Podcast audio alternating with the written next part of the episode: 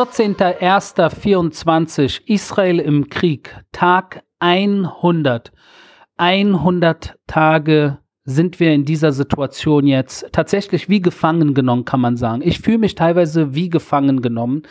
Irgendwo auch wie eine Geisel der jetzigen Situation. Eine Situation, die über uns alle hereingebrochen ist. Nicht nur hier in Israel, äh, über so viele Menschen auch im Ausland, auch äh, bei euch in Deutschland, Schweiz, Österreich.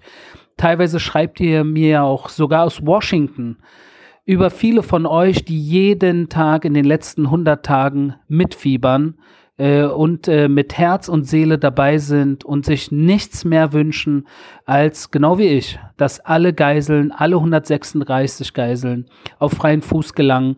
Und darauf äh, hoffen wir alle natürlich. Und äh, ich bin froh, dass ich heute zu diesem Tag wieder meine Nummer 1 Assistentin äh, hier im Gespräch äh, haben kann äh, weil natürlich auch viele von euch mir geschrieben haben und ich gehe peu à peu die Mails durch, die ihr mir geschrieben habt. Es sind hunderte Mails.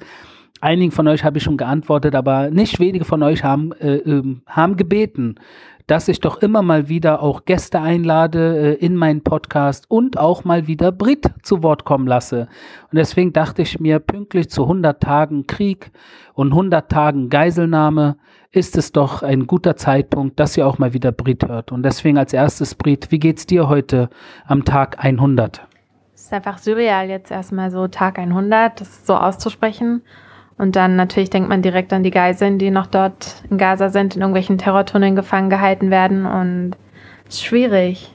Schwierig, das irgendwie zu, ja, daran, man denkt immer an die, an die Geiseln. Man denkt an die Geiseln, das tun wir die ganze Zeit. Und du hast mir vorhin vor diesem Gespräch sogar irgendwie gesagt, dass als wir in den Tunneln waren, im Gazastreifen, wie, wie du, was du da empfunden hast, wie schwierig das doch ist, in diesen Tunneln zu sein und wir als, äh, als äh, nicht als Geiseln, sondern als äh, normale, äh, sage ich jetzt mal, Offiziere und Soldaten, die da rein und wieder rausgegangen sind, äh, teilweise 50 Meter in der Tiefe, wie es feucht ist, wie es anstrengend ist, äh, wie, wie man dort Atemnot teilweise bekommt. Was war denn dein Gefühl? Ja, also wie du auch meintest, wir konnten einfach rein und raus die wünschten sich einfach mal rein und wieder rauszukommen vor allem. Und ähm, da mir vorzustellen, dass man 100 Tage in diesen dunklen Tunneln irgendwo steckt und der CNN-Reporter hat ja selber vor kurzem erst einen Bericht gebracht darüber, ähm, dass wir einen Tunnel aufgedeckt haben, wo eben nach, also gewiesen wurde, dass da die Geiseln festgehalten wurden in Käfigen. Mhm. Ähm, und das seit 100 Tagen und ich will mir das gar nicht vorstellen. Also es ist einfach nur schlimm. Ist einfach nur schlimm, besonders weil unter den Geiseln natürlich nach wie vor auch zwei kleine Kinder sind. Die Bibas-Brüder, äh, wie ihr alle wisst, natürlich Ariel und der kleine Kfir. Äh, das tut natürlich enorm weh und natürlich auch äh, knapp zwei Dutzend Frauen teilweise sehr junge Frauen. Wer weiß, was ihnen dort angetan wird. Ich will gar nicht drüber nachdenken, aber es tut weh. Äh, es tut wirklich, wirklich weh. Aber was nicht weh tut, sondern im Gegenteil sehr viel äh, positive Gefühle, äh, besonders heute auch bei mir erwecken, äh, sind äh, die Solidaritätskundgebungen auch auf deutscher Straße. Also nicht nur in Israel, in Amerika, sondern auch auf deutscher Straße. Und in vielen Städten gehen heute tausende Menschen in Deutschland auf die Straße für Israel, für die Geiseln und bekennen tatsächlich Flagge. Äh, Brit, hast du das mitbekommen, was in Deutschland so los ist? Klar, also die Bilder berühren uns sehr und stärken uns sehr und geben uns auch sehr viel Kraft und äh, zeigen uns, dass, dass das Ganze hier nicht vergessen wird. Also auch nach 100 Tagen, dass es immer noch ähm, die Solidarität, das ist einfach, schätzen wir unfassbar.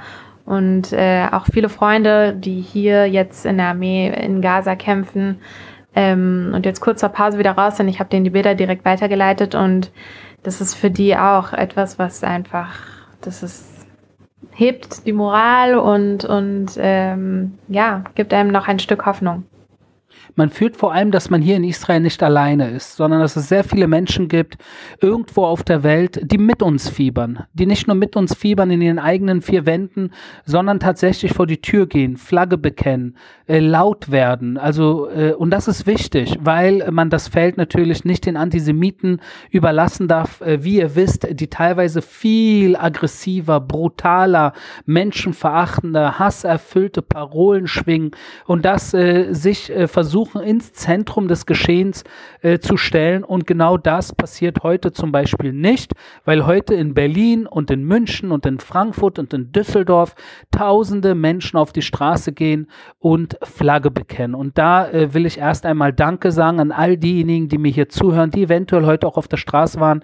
Ich hatte ja auch gestern schon äh, aufgerufen, heute auch auf meinen sozialen äh, Kanälen natürlich und einen großen Dank. Äh, mir persönlich äh, äh, tut es sehr gut, diese Bilder zu sehen. Mir tut es auch sehr gut, Flaggen, israelische Flaggen in Deutschland an Rathäusern zu sehen oder in Gemeindezentren oder wo auch immer israelische Flaggen äh, gehisst werden in Deutschland, hoffentlich auch in Österreich und Schweiz. Da haben mich weniger Fotos erreicht. Also bitte schickt mir Fotos, äh, wo bei euch in der Stadt oder am Ort äh, Israel-Flaggen gehisst werden aus Solidarität. Also mir gerne zukommen lassen, weil ich die natürlich dann gerne bei mir in die Story stelle und darüber spreche. Aber der Alltag in Israel im Endeffekt ist nicht derselbe wie vor dem Krieg. Äh, da äh, will ich euch nichts vormachen. In den letzten 100 Tagen hat sich sehr viel auf den Kopf gestellt auch für mich persönlich, ich nehme auch an, für Brit und allgemein in Israel, Brit, was ist denn dein Gefühl so, der Alltag in Israel? Ist der so wie vor dem 7. Oktober?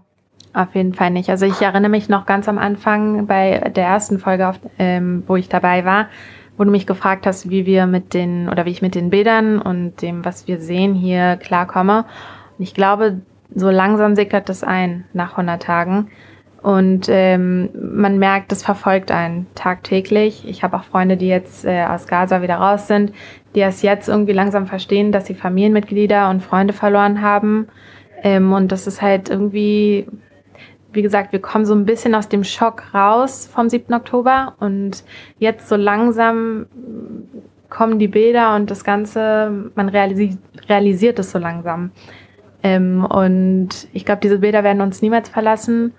Und seit dem 7. Oktober sind wir, oder ich sehe mich nicht nur mehr als einfach nur Bret, sondern als Zeugin von den Gräueltaten der Hamas.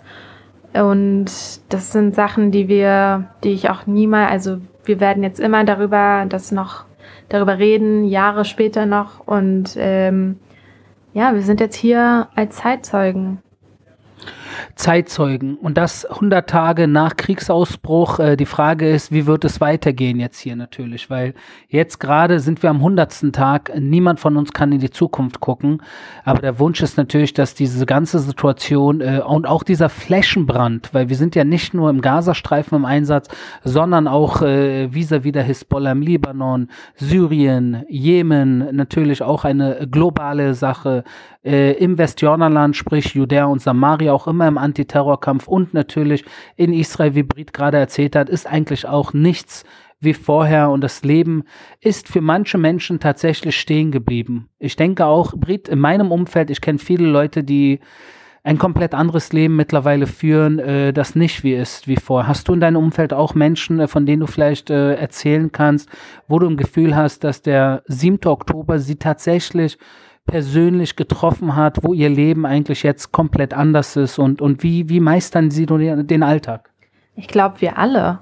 Ich glaube, da, das sind du und ich, würde ich, also auch. Ich habe klar Freunde, die, die jetzt selber, die sind, oder Familienmitglieder. Ähm, mein Cousin, 19, ist jetzt aus Gaza, hat, weiß ich nicht, schon vier Freunde verloren. Hm. Er hat es anfangs irgendwie gar nicht realisiert, kommt damit jetzt, also ist direkt raus aus Gaza und musste von einer zur nächsten Beerdigung. Das sind Sachen, ich weiß nicht, also damit zurechtkommen, das ist für uns irgendwie noch, also es ist einfach alles unvorstellbar. Ähm, es ist kein Alltag. Das kann man nicht Alltag nennen. Das kann man nicht Alltag nennen und äh, ich glaube, dass viele Leute hier in Israel im Endeffekt versuchen, äh, was heißt versuchen? Man muss ja weitermachen. Ne? Es ist ja genau das, das Trauerspiel im Leben, auch bei den aller, aller, aller schlimmsten Nachrichten hat man Schmerz, ein Tag, zwei Tage, zwei Wochen, vier Wochen, aber irgendwann renkt man sich wieder ein und äh, es geht dann irgendwie weiter und äh, vorwärts und geradeaus äh, mit einem Schmerz, mit einer Wunde, aber wir müssen weiter nach vorne gucken, welche Wahl haben wir als Menschen? Welche Wahl haben wir? Die einzige Wahl, die wir jetzt haben, ist natürlich, äh, ja, weitermachen, diesen Kampf nicht äh, mit halben Sachen zu Ende zu bringen, sondern mit ganzen Sachen zu Ende zu bringen, alle Geiseln nach Hause zu bringen, ob tot oder lebendig natürlich, und äh, die Hamas so dermaßen äh, in die Knie zwingen, dass sie nie wieder einen derartigen Terrorakt äh, weder aus dem Gazastreifen noch son von sonst wo ausführen können. Ich glaube, das schulden wir unseren Kindern. Ich meine, ich habe zwei Kinder. Brit hast noch keine Kinder, aber mit den Gedanken an die Zukunft, du willst doch bestimmt auch Mama werden. Wie siehst du die Zukunft deiner Kinder hier in diesem Staat und äh, was tust du im Endeffekt dafür, äh, dass äh, die Zukunft auch deiner Kinder sicherer und besser wird? Ja, das ist genau das. Wir müssen jetzt alles Mögliche tun, um unseren Kindern der nächsten Generation eine Zukunft zu ermöglichen, die nicht, dass sowas wie am 7. Oktober, dass sowas nie wieder passieren wird, weil wir hier wirklich am 7. Oktober um unser Existenzrecht gekämpft haben. Und ähm, wenn wir jetzt nicht wirklich so weitermachen und unsere Ziele erreichen, dann äh, will ich mir gar nicht vorstellen, was hier los wäre oder los sein könnte noch. Also prinzipiell stelle ich mir auch eine Zukunft vor, ohne Armee, ohne Krieg, ohne Konflikt. Also meine Kinder, die elf und neun sind, ich weiß, dass in zehn Jahren beide Kinder äh, in der Armee sein werden. Ja, und, äh, und das, äh, obwohl ich natürlich nicht in die Zukunft sehen kann, weiß ich zumindest in diesem einen Fall, dass ich doch in die Zukunft sehen kann, weil ich mir beim besten Willen leider nicht vorstellen kann, dass um uns herum der Weltfrieden ausbrechen wird. Und nicht, weil wir es nicht wollen, sondern weil um uns herum natürlich etliche Terrormilizen, radikal-islamistische, antisemitische Terrorbanden äh, gesteuert äh, vom Iran in erster Linie natürlich äh, es auf Israel abgesehen haben. Es läuft im Iran auch eine Uhr runter, äh, wo gezeigt wird, wie lange der Staat Israel noch am Leben äh, sein wird. Und das meinen die ernst. Das meinen die ernst. Und deshalb glaube ich, mit Blick in die Zukunft ist es wichtig, dass wir jetzt Einsatz zeigen, weil wenn wir nicht jetzt Einsatz zeigen, dann werden unsere Kinder eines Tages in zehn Jahren, in 20 Jahren, wenn es eventuell zu spät ist, äh, woran ich eigentlich gar nicht denken will, dann werden sie mir in die Augen gucken und Brit in die Augen gucken und sagen, wo wart ihr damals? Was habt ihr damals getan, um diese Situation zu verhindern? Und das ist die Situation, in der wir uns hier befinden. Wir, wir leben nun mal nicht im Umfeld der Schweiz und Luxemburgs. Wir haben um uns herum leider äh, sehr viele Feinde, äh, und das, äh, egal wie wir uns benehmen, egal was wir tun, egal wie wir ihnen entgegenkommen, das ist mein Gefühl. Brit, ist das auch dein Gefühl? Absolut. Wir sind hier, wie gesagt, verteidigen uns an unseren eigenen Grenzen und ja, müssen jetzt alle unsere Ziele erreichen.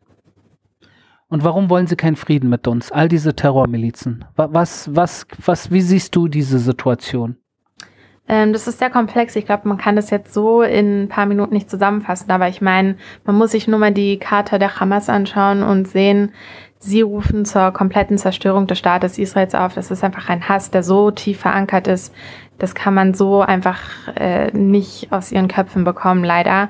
Die sind schon so indoktriniert mit diesem Hass und ja, deswegen haben wir keine andere Wahl, als uns selber zu verteidigen der Hass sitzt tief und dass dieser Hass so tief sitzt, das habt ihr mittlerweile auch auf deutscher Straße mitbekommen, auf österreichischer Straße, auf Schweizer Straße, äh, die Anti-Israel-Demonstration beziehungsweise äh, diejenigen, äh, die sie führen, nennen sie ja Pro-Palästina-Demonstration, was natürlich absoluter Quatsch ist, weil das sind Pro-Terror-Demonstrationen und antisemitische Demonstrationen. Das hat nichts mit Pro-Palästina zu tun, weil wenn es Pro-Palästina wäre, dann würden sie auf die Straße gehen gegen die Hamas weil die Hamas ist die Terrororganisation, die den 7. Oktober über uns alle hereingebracht hat, sowohl auf israelischer als auch auf palästinensischer Seite. Die Hamas ist die Terrororganisation, die natürlich aus Krankenhäusern, Schulen, aus Moscheen, aus Unis, aus Hotels, wie ich so oft schon in diesem Podcast erwähnt und erklärt habe, äh, operieren, schießen und ihre Tunnel bauen und so weiter und so fort. Die Hamas ist die Organisation, die seit dem 7. Oktober tausende Raketen, mittlerweile um die 13.000 Raketen aus dem Gazastreifen abgeschossen hat auf Israel. Circa 2000 davon sind im Gazastreifen selbst eingebrochen, eingeschlagen, explodiert und haben dort natürlich auch Menschen in den Tod gerissen. Das sind Dinge, die natürlich kaum äh, erwähnt, erwähnt werden. Aber die Hamas ist der wesentliche Faktor, für unsere Probleme hier zwischen Israel und dem Gazastreifen. Und wenn die Hamas weg ist, wird eventuell ein neuer Tag anbrechen. Ist das auch dein Gefühl, Brit? Auf jeden Fall. Also die Hamas ist hier das Hauptproblem. Und ich glaube, an dem Tag, an dem die Hamas nicht mehr an der Regierung ist und äh, wenn die Zivilisten in Gaza selber merken, dass ihr Leben sich viel mehr verbessern wird und dass wenn sie in dem Moment, in dem sie nicht mehr unter dieser Diktatur der Hamas leben werden, dann werden sie endlich ein Leben haben und ein Leben führen können, wo wir beide Israelis und Zivilisten in Gaza ein friedliches Beieinander haben werden und irgendwann mal, wie du das mal in deinem Podcast angesprochen hast, werden wir auch mal dort einen Kaffee in, in naher Zukunft hoffentlich mal trinken können, in Frieden. Und das ist mein Wunsch für die nächste Generation hier in Israel.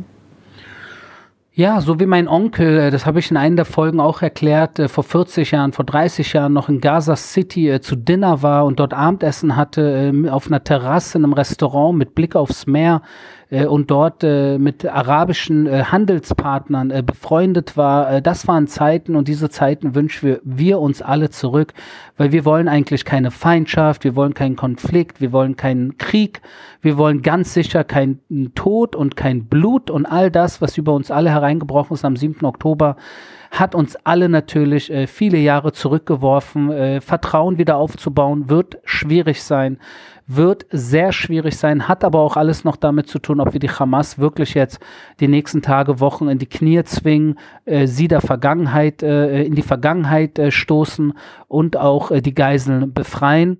Und danach muss man äh, langsam aber sicher wieder anfangen, äh, im Gazastreifen äh, natürlich äh, die Situation äh, geregelt zu bekommen, äh, am besten mit internationaler Unterstützung, am besten mit regionaler arabischer Unterstützung aus Ägypten, aus Saudi-Arabien, aus den Vereinigten Arabischen Emiraten, also arabische Staaten, die sich mit einbringen, damit der Gazastreifen, äh, damit dort ein Turning Point entsteht, eine Art, ähm, nennen wir es Restart, ja, ein Restart, ungefähr so wie Deutschland nach dem Zweiten Weltkrieg. Erst als die Situation äh, so schwierig wurde und die Alliierten in Deutschland zugeschlagen haben, hat sich Deutschland nach Hitler äh, besser entwickelt, neu entwickelt und Deutschland ist da, wo es heute ist, weil man natürlich damals äh, in die Knie gezwungen wurde und das war auch richtig so. Und wenn wir die Hamas nicht in die Knie zwingen, nicht diese Sache zu Ende bringen, dann wird der 7. Oktober uns eventuell wieder begegnen, in einem Jahr, in drei Jahren, in sieben Jahren, aber er wird wiederkommen, weil der Hass aus diesen Köpfen der Terroristen, der ist nicht rauszubekommen, weil ihnen es in erster Linie um den Dschihad geht, geht, es geht ihnen um Märtyrertum, es geht ihnen um Antisemitismus. Und all mit all diesen Dingen kann ich persönlich nichts anfangen. Äh, und wir werden ewig in einer Spirale des äh, Hasses, der Gewalt und des Konfliktes bleiben. Deshalb hoffe ich, dass äh, in Zukunft wir äh, näher aneinander kommen werden, Palästinenser aus dem Gazastreifen wieder in Israel arbeiten kommen können, Palästinenser aus dem Gazastreifen wieder in Israel medizinisch äh, ähm, ähm, ihnen unter die Arme gegriffen werden kann, äh, versorgt werden können und natürlich wir aus Israel auch im Gazastreifen wieder in Restaurants Abendessen gehen können mit arabischen Freunden. Das wäre sehr schön, Brit. Ich hoffe, du siehst das, siehst das wie ich. Ganz genauso, ganz genauso. Also das ist wirklich da, wenn man das, das ist unsere, unser Antrieb ähm, für jetzt diesen Krieg zu gewinnen, damit wirklich diese Zukunft so dann aussehen wird. Und äh, darauf arbeiten wir alle hin. Und ähm, ja, hoffen wir, dass das wirklich dann so genau passiert. Hoffen wir alle, dass wir erstmal diesen Krieg äh, entschieden äh, zu, äh, zu Ende bringen werden, ohne die Hamas am Tag darauf, äh, dass die Geiseln alle nach Hause kommen werden, dass wir keine weiteren 100 Tage in dieser Situation alle gefangen bleiben werden, sondern demnächst schon gute Nachrichten haben werden und dass am Tag nach diesem Krieg wir langsam aber sicher uns wieder ähm, Richtung Frieden, soweit es geht, äh, hinarbeiten können. Weil es geht nicht ohne am Ende wollen wir alle Seite an Seite leben. Wir alle haben das Recht, Seite an Seite zu leben. Und darauf müssen wir hinarbeiten. Das war mein täglicher Kriegsbericht aus Israel. Wir hören uns morgen.